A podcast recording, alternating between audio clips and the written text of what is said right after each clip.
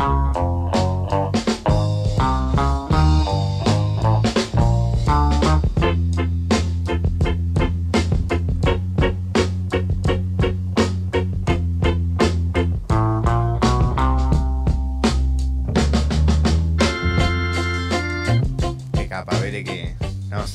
no, no. Que capaz ver que no tiene paciencia también, no tiene paciencia. Eh, no sabés, que todavía no veo lo Sí, que sí, tengo que sí, estar no, viendo. no estás haciendo lo que me acabas de decir y tienes razón. Pero ya estoy eh, sumando tus temas Perfecto. para eh, prepararnos para lo que se viene, un tema interesantísimo. Un tema muy interesante, un muy, tema muy de tesis. muy de... te- Ah, no, sí, efectivamente, no, te- Ah, sí, sí. real. Eh, pero bueno, no, es un tema que obviamente, como todos los temas que traigo, vale la aclaración de que son temas amplios y que este tema en particular lo hemos tratado algunas veces acá en el programa, así medio de costado, porque siempre tiene que ver con varias cosas que mencionamos acá eh, en Nirvana Verbal. En particular, lo de lo que vamos a estar charlando un poquitito hoy es de eh, un ángulo, porque hay muchos para entrarle y seguramente sigamos hablando de esto, pero un ángulo de lo que es el enorme rol que cumplió la inmigración o que cumple la inmigración o la migración en realidad eh, en eh, la creación de la música y especialmente en la génesis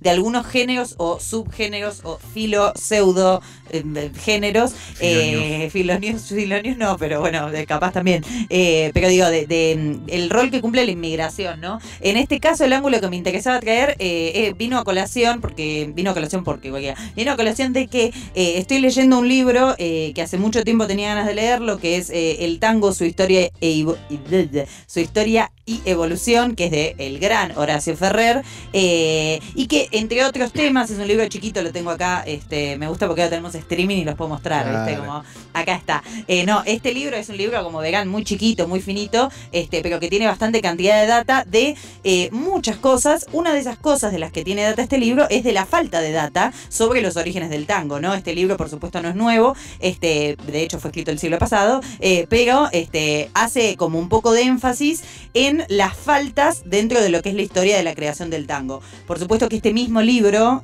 te cae de Horacio Ferrer, pero este mismo libro tiene sus faltas también, que ahora voy a pasar a mencionar la que me parece la fundamental en lo que es a mí, desde mi humilde lugar, quién era criticando a Horacio Ferrer. No, pero digo, es algo que eh, hoy en día con nuestro revisionismo histórico podemos eh, fácilmente ver así a simple vista. Eh, pero bueno, vamos a estar hablando un poquitito de eso, pero este libro lo que me parecía interesante traer es que justamente algo que menciona como un factor importante en el surgimiento de no solo el género tango, sino la música popular y la música popular en, en recordar que en la segunda mitad del siglo XIX eh, hubo, por supuesto, muchísima inmigración. Obviamente no me voy a poner a, hablar de esto porque no estoy calificada para hacerlo demasiado, pero importante saber que de Europa vinieron muchísimos este, inmigrantes italianos, españoles, este, de, todas partes de, más que nada de Europa continental, este, no solamente de Europa, pero quiero decir justamente por, el tema guerras, pobreza, hambre, eh, fascismo, vino mucha gente para acá, y fue uno de los factores que empezó a eh, rebotar un poco en lo que es la cultura popular y la cultura que hoy llamamos underground, ¿no es cierto? También como en toda esa parte preemergente de ciertas cuestiones culturales, este, ya sea musicales o, no- o de otro tipo, digamos, este, porque por supuesto, como sigue pasando hoy, hay sectores que eh, producen contenido artístico de muchísimo valor y que sin embargo, por venir de ese sector o por tener ciertos códigos o por eh, promocionarse de distinta manera o por fomentar cosas que otros este, sectores no les gusta fomentar, eh, son eh, totalmente ninguneados. Hemos hablado acá de la cumbia, del reggaeton, del, eh, bueno, del hip hop obviamente, del rap en particular. Hemos hablado de un montón de disciplinas que son vistas como música menor justamente por todo este tipo de cuestiones. De hecho, hace un par de columnas estuvimos hablando de la vulgaridad dentro del rap. Abro y cierro comillas para la gente que no nos está viendo. Abro y cierro comillas en el aire. Esto de, bueno, qué es lo que se considera vulgar por qué se considera vulgar y quién es la, la gente que lo considera vulgar, ¿no es cierto? Como ese, ese Yo. tipo de Ah. cuestiones. Por ejemplo, a Facu. Eh, no, y cuestión que, bueno, lo que me parecía interesante de, de- de agarrar quizás el material de Horacio Ferrer para un poco retorcerlo y traerlo un poco al presente, porque sigue muy presente, eh, tiene que ver con un montón de cuestiones, pero tiene que ver en principio con cómo en la historia universal de la, del arte, de la música, hay muchas, este, muchas expresiones culturales que tienen mucho que ver con esto de representar no solamente a, como hemos hablado mil veces, sectores marginalizados, criminalizados, estigmatizados, sino también eh, que, suelen coincidir estas dos cosas que esto que menciono y lo que voy a decir ahora, se suelen representar a cierto mosaico de eh, etnias diferentes, de culturas distintas, de gente que viene de un lugar a otro. El hip hop también tiene mucho que ver con el tango. Yo siempre eh, me, han escuchado trazar paralelismos ahí porque hay mucho que tiene que ver con el tango y con tantas otras cosas, ¿no es cierto? Pero esto de eh, quizás una música que tiene origen en otro lado, este, o sea, que tiene raíces de otro lado, por ejemplo, el hip hop tiene muchísimas raíces que tienen que ver con lo africano, pero que sin embargo fue, fue creada, nació en los Estados Unidos, mismo con el tango. El tango tiene un montón de raíces europeas y lo que para mí Horacio Ferrer que me lo menciona no es que no no es que es un inconsciente pero menciona el arte negro como un factor muy importante para el tango en sí mismo pero lo cierto es que no lo desarrolla. Literalmente eh, lo nombra bastante poco dentro de este libro que justamente es la historia y evolución del tango. Este principalmente me interesaba por lo menos resaltarlo como una, eh, una ausencia, ¿no? Que las ausencias dicen mucho también a veces. Eh, una ausencia dentro de lo que es este, por lo menos esta narrativa, esta historia de lo que es el tango. Eh, por supuesto, es imperioso recordar que el tango, que es hijo del candombe, esto estoy parafraseando a Cita Rosa, el tango es hijo de la milonga, que la milonga es hija del candombe, que el candombe es muchísima raíz africana, prácticamente toda. Entonces es importante tener eso en cuenta porque eh, lo que sucedió después fue más allá de lo que uno puede decir sobre la apropiación y la gentrificación y las clases sociales que luego eh, mucho más adelante llevaron adelante el éxito del tango adentro y afuera del país, lo cierto es que los orígenes no solo son negros, son populares, son pobres, son inmigrantes y eh, por supuesto eran criminalizados, estigmatizados también llamados vulgares, como mencioné en aquella columna hace un par de, viernes. Este, y todo eso tiene mucho que ver entre sí porque son dos géneros que luego, como tantos otros, la pegaron, como se puede decir, ¿no? Que también lo hemos dicho de la cumbia aquí, ¿no? Como luego empezaron a aparecer bandas de cumbia que mucho no tenían que ver con la cumbia argentina, con la cumbia villera o la cumbia santafesina, por ejemplo, este, y que fueron como los que luego este, cuando ya estaba un poco en auge, eh, aprovecharon para capitalizar de, eso, ¿no? Em, lo que me parecía interesante también del rol de la, de la migración en esto, tiene que ver con que, bueno, esto que les decía, obviamente hablando de este tipo de migración que uy, el micrófono, eh, como también la hay hoy, inmigrantes de otros países, quizás hoy, quizás, quizás no tanto hoy de Europa, pero sí de países limítrofes o de países sudamericanos o de países en general del planeta Tierra, eh, que también son estigmatizadas, que también son criminalizadas y que esto está sucediendo hoy en día también, ¿no? Con distintas cuestiones culturales. Entonces es importante no olvidarnos de que hoy en día el tango suele pensarse como algo quizás eh, o en la general, quiero decir, ¿no? Como algo de, que, es un arte soberbio y sublime y qué sé yo, pero a la vez fue eh, bastardeado muchísimo tiempo. El hip hop lo mismo en los Estados Unidos, hoy es la industria prácticamente más importante de la música estadounidense, es el hip hop, este, por lejos, eh, y, en su momento, y no fue hace tanto tiempo, fue absolutamente bastardeado. Ahora, ¿qué tiene también? Como cuando, sobre todo cuando se convierten en algo tirando elitista. Claro, a mí me pasa mucho con. Con el jazz pasó lo mismo. Iba a decir exactamente eso. Dijiste la palabra, fue como. Es que para mí es increíble. O sea, que haya tanta gente que haya incluso recreado una identidad en base a ser elitista porque conoce a un yacero o a otro. ¿Entendés? me parece increíble. O sea, no puede ser tan ridículo. O sea, me. En caso de que no tengan idea de lo que estamos hablando, es eso. O sea, el jazz en líneas generales surge de gente con nada eh, que, convierte una música eh, que hoy entendemos como elitista, pero que en ese momento era la música popular. No solo era la música popular, era la música que escuchaban los negros en sus propios barrios, en sus propios bares, en sus propios lugares, con su propio contexto. Y esa misma música, que para esa gente era popular, insisto, pero popular no en el sentido de, de todos, era algo popular, ¿no? Del pueblo, de nosotros. De repente ahora es. No, disculpame, yo escucho a Don Cherry. Eh, no, amigo, no, no, no Totalmente. Cualquiera. Es exactamente eso que contás, lo que estaba tratando de transmitir de los otros géneros. O sea, absolutamente tiene que ver un poco con eso. Este, y lo que me interesaba también es esto, ¿no? Como este origen popular, que como vos decís, ese el significado de la palabra popular, ¿no? De eh, las populares de Patito Feo. Me estoy refiriendo como el, el, el, lo popular digamos, lo popular en el sentido de que viene del pueblo, eh, también eh, lo que desarrolla Ferrer de una forma me parece súper interesante es ver cómo es la música que luego termina perdurando también, ¿no? más allá de todas estas cuestiones que puedan suceder luego con quienes capitalizan eh, esa música o con cómo se desarrolla, en qué ámbito se mueve esa música después, quiénes son los que eh, eso se llevan guita de, este, de, estas, de estos géneros que estoy mencionando. Él lo que dice es que hay motivos por los cuales es la música que perdura en el tiempo y habla mucho justamente de que quizás la música que surge de las clases altas y que en Argentina particularmente, y él lo dice muy bien en el libro, surge particularmente de esta eh, cultura europeizante eh, que tienen las clases altas argentinas este, desde siempre prácticamente, eh, lo que termina pasando es que hay como distintos mensajes que se, que se transfieren a través de,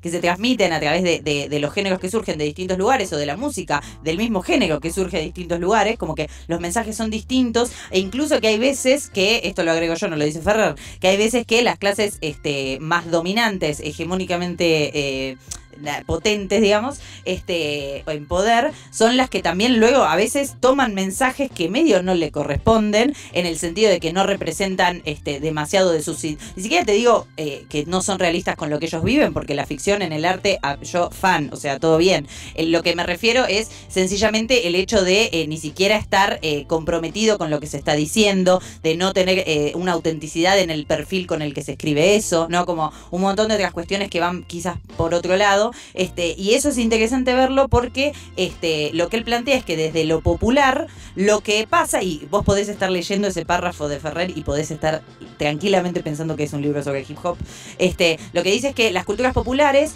este, no, para eh, simplificarlo, pero sí como que las culturas populares, o sea, las culturas populares, los sectores populares, quiero decir, cuando generan arte, pasan varias cosas, que es por ejemplo que la búsqueda de belleza toma otros rumbos, que a veces ni siquiera se está buscando la belleza, porque la belleza vista por los otros, a veces en realidad estamos buscando, como decía el otro día Replic, el aplauso de, la gente, ¿no es cierto? Este, entonces como que él decía, bueno, quizás hay una cuestión de la búsqueda de belleza y de una pureza que tiene que ver, la pureza con, con las vivencias personales, que genera que el tango, como lo que él decía, ¿no? Que él está muy conectado con esto que voy a decir, el tango y que yo agrego el hip hop también, eh, tienen mucho de la urgencia social, de la denuncia social, me refiero no necesariamente no de una persona sola, sino como de necesidades que surgen dentro de lo social eh, y cómo el tango reflejaba eso. Hay tangos que tranquilamente uno puede leerlo y es, sencillamente eso, hay otros que lo meten más camuflado, pero incluso desde de cuestiones que tienen que ver con la jerga, ¿no? Lo lunfardo dentro del tango, que lo hablamos la otra vuelta con el tema de la vulgaridad en la música, era algo que por supuesto se veía como vulgar, por supuesto no ameritaba una escucha por parte de, ciertos sectores, este, todo lo que tiene que ver con el lunfardo, por supuesto, tiene muchísimo que ver con el idioma italiano, eh, también lo he mencionado en este programa, este, todo lo que tiene que ver con el acento napolitano, los napolitanos hablan en italiano, pero eh, aunque no le entiendas una goma lo que están diciendo, el tono es el mismo que el del porteño, por ejemplo. O sea, es muy gracioso escucharlos, aparte, recomiendo, eh, planazo. Em, pero digo, como el lunfardo viene de ahí, que los italianos hoy en día no se los ve así en términos generales en la sociedad argentina, pero sí en ese momento eran una, una, eh, una corriente migratoria muy este, estigmatizada, muy bastardeada, todo esto que decíamos, tratados de vagos, tratados de eh, que venían a robarle puestos de trabajo a los argentinos, que son dos cosas absolutamente contradictorias, pero es fantástico. Eh, como un montón de cuestiones que, que, podemos oír repetidas hoy en la calle sobre otras culturas y otras nacionalidades, ¿no es cierto? Y lo que él planteaba era esto, ¿no? Como que esa denuncia y esa urgencia generaba conexión bastante directa con la, demás gente de ese sector y de otros, este, que también se sentían representados, quizás no por estrictamente el personaje de una narrativa que estaba diciendo la persona en ese tango, pero sí con cuestiones de contexto, con cuestiones de cotidianeidad, lo mismo con la cuestión musical megamente por fuera de lo lírico, ¿no? Este, que, que quizás esto que vos decías también, como hay música que suena más con lo que uno se crió de una u otra forma. Este, la cuestión también de lo que tiene que ver en el tango, muy interesante también, esto recomiendo, hay mucha bibliografía, sobre el tema de los instrumentos, que también viene de cuestiones este, de África, esta cuestión de, bueno, no nos dejan usar instrumentos que usamos entonces. Bueno, en la pobreza es, no tengo instrumentos que usamos entonces, ¿no es cierto? Este perdón que tengo tos, eh, mucho que tiene que ver con eso, pero bueno, este, todo esto en contra de este, lo que planteaba Ferrer es, luego se dio como una especie de mercantilización burguesa, vamos a usar palabras que no corresponden quizá tanto al 2023, eh, pero bueno, a mí me gustan igual, eh, como que después se dan esas cosas, ¿no? Pero es importante ver cómo este, no solamente en las culturas populares tenemos que pensar, bueno, esto es bien argentino, porque el tango es bien argentino, esto es indiscutible, eh, pero de todas formas, bueno, la argentinidad, y especialmente hablando del tango, hablando de la zona del Gran Buenos Aires y Ciudad de Buenos Aires, ¿por quiénes estaba compuesta? ¿No es cierto? Como, ¿y qué argentinidad? Porque cuando se habla de una argentinidad, quizás estás hablando de eh, eso, de, cuando hablas de la argentinidad, estás hablando de una argentinidad. Exacto. Y de lo que te, dicen que es también la argentinidad, ¿no? Como lo que nos pasa con la poesía. Estoy citando mucho esta batalla, pero como dijo Larrix, como quién te dice lo que es poesía. Claro. estoy citando esa batalla de morir. eh, pero bueno, eso, réplica te lo dice. te lo dice, claro. Esto sí, esto no. Eh, entonces hay mucho de eso también, ¿no? Como de quién nos dice qué es arte y que me parece súper interesante el paralelismo con el hip hop, eh, que es un espacio en el cual, y acá a resaltar no solo a Estados Unidos, sino también a Gran Bretaña, como para cerrar un poco la columna teniendo en cuenta por qué tanto paralelismo. Eh, Obviamente la mayor parte de la gente quizás que nos está escuchando la conoce la historia del hip hop, pero mucha gente posiblemente no. Entonces está bueno resaltar que el hip hop, esto que decía, ¿no? Como que tiene raíces en los afrodescendientes o descendientes caribeños o descendientes latinos en Estados Unidos. O sea, tiene mucho que ver con corrientes migratorias que se dieron tanto voluntariamente como involuntariamente, como es el caso de muchos afrodescendientes. Hay que tener eso en cuenta también, eh, todo lo que es la diáspora. Eh, pero bueno, todas esas raíces se vieron reflejadas de otra forma, una transformación, una reterritorialización de algunas cuestiones y absorbieron mucho, porque el hip hop también es bien estadounidense, absorbieron mucho del territorio donde se curtió, si se quiere, esa música también. Entonces tiene un montón de mensajes que tienen que ver con raíces, muchos mensajes que tienen que ver con lo local de ese momento. Hoy en día podemos seguirlo escuchando en un montón de artistas. Es lo mismo que pasa también para también traerlo en el rap argentino. Tenés un montón de cuestiones que vienen del rap que era lo que mencionaba Holly hoy acá en el estudio, ¿no? Como esto de eh, honrar y tener en cuenta y aprender sobre las cuestiones de, de, dónde viene esta música que estás escuchando y que querés hacer, este, y de lo que querés formar parte, si se quiera de alguna manera. Y teniendo en cuenta eso, el rap argentino absorbe mucho, porque todos los raps de todo el mundo, que lo he hablado con el rap italiano acá también en el programa, este, absorben mucho del lugar en el que se están gestando específicamente. Entonces también se da ese proceso en el cual eh, se plasma mucho de, de dónde viene ese género originalmente y ah, eh, un poco dónde está ahora, ¿no? Como toda la cuestión que tiene que ver con la jerga, con la, el, bueno, en el caso del rap argentino, directamente la jerga argentina, tanto el lunfardo como otro tipo, otros tipos de acentos y de dialectos del resto del país, este, o incluso eh, eh, también para tener en cuenta, hay este música que tiene fragmentos de otras lenguas que se hablan en la República Argentina, que también es importante decirlo. Este, entonces ese, ese proceso de absorción y de como estacionamiento, si se quiere, de una y otra influencia, es lo que también genera siempre este, los comienzos de cosas, ¿no? Que para hay mucha gente que para la cual es una amenaza para lo que ya hay. Pero sin embargo, el tiempo siempre nos ha indicado de que lo que se genera son génesis de cosas, justamente, valga la redundancia, ¿no? Se van creando cosas nuevas. no. se van creando cosas nuevas este, que luego terminan transformándose de mil otras formas y teniendo mil otras vertientes y así es como un poco sigue funcionando todo. Así que traje una musiquita para escuchar, si les parece. Obvio, sí. Incluso estaba pensando, Flor, eh, con otros géneros, digo, acá en Argentina el rap eh, está tomando mucho, por ejemplo, del rock. O, Absolutamente. Como, que toda la generación eh, de raperos, o gran parte de la generación nueva de raperos, tienen mucha formación en el rock nacional y en la cumbia. Totalmente. Y incluso en el reggaetón también me Bueno, y de hecho eso, justamente lo que vos decís es un poco lo que también quería marcar al final. Este... por el reggaetón que por, sí, tremendo. Pero viste esto que te decía, como se siguen absorbiendo cosas y se van generando cosas nuevas. El RKT, viste, como un montón de cuestiones nuevas o, tanto mix que hay, que a mí me gusta muchísimo el mix que hay entre el hip hop y el rock o el hip hop y el funk incluso, que es algo que acá no hay tanto, pero que hoy en día la escena, y esto hay que resaltarlo también, la escena medio yacera funk, por lo menos del, área del Gran Buenos Aires, está bastante picante como para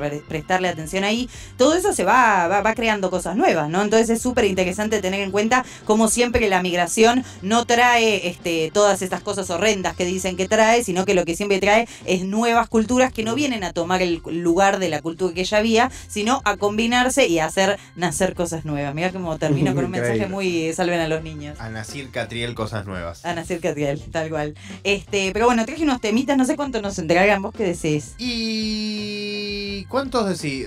Vos decís que podemos. La verdad es que podemos Entran, entran dos, nos despedimos. Bueno, va. Y mandamos todo. Bárbaro, entonces. Y que suene lo que suene. Bárbaro. ¿Tenés una prioridad entre esos tres? Yo tengo, los tengo en el orden en el que yo los pensé en mi mente. A ver. Yo te los digo. Yo traje, para también pensar, porque esto que les decía de que en Gran Bretaña también pasa esto, con la inmigración africana, traje Point and Kill de Little Sims y Obon... O, nunca me sale este nombre por ser. Obon Jadian pido disculpas eh, público por pronunciar esto. Bere, que está viendo el nombre, ¿viste? O sea, me merezco un pase acá. Eh, claro, escúchame, un pase libre.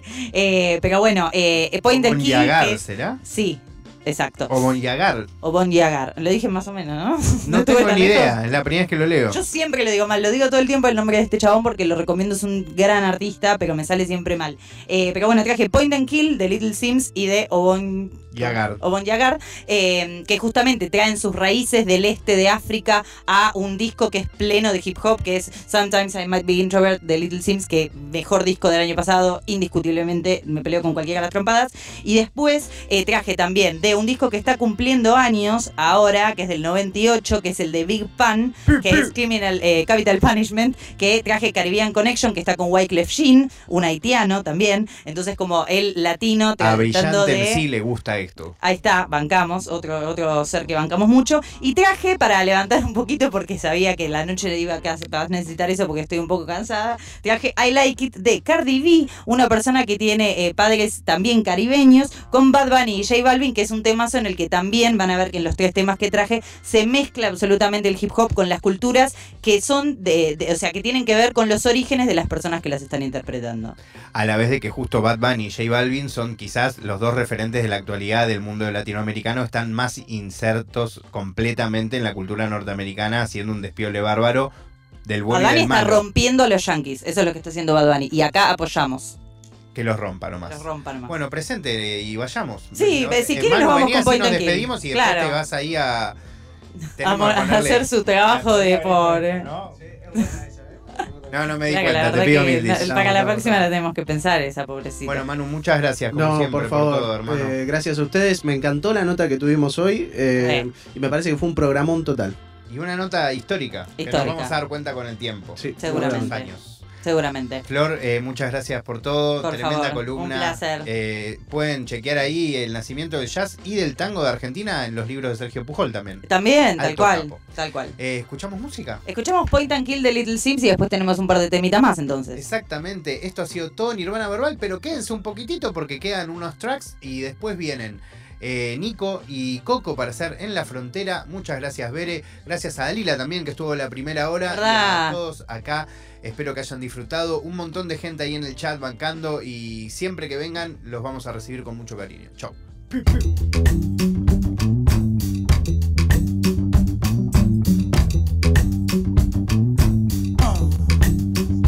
I do I I I know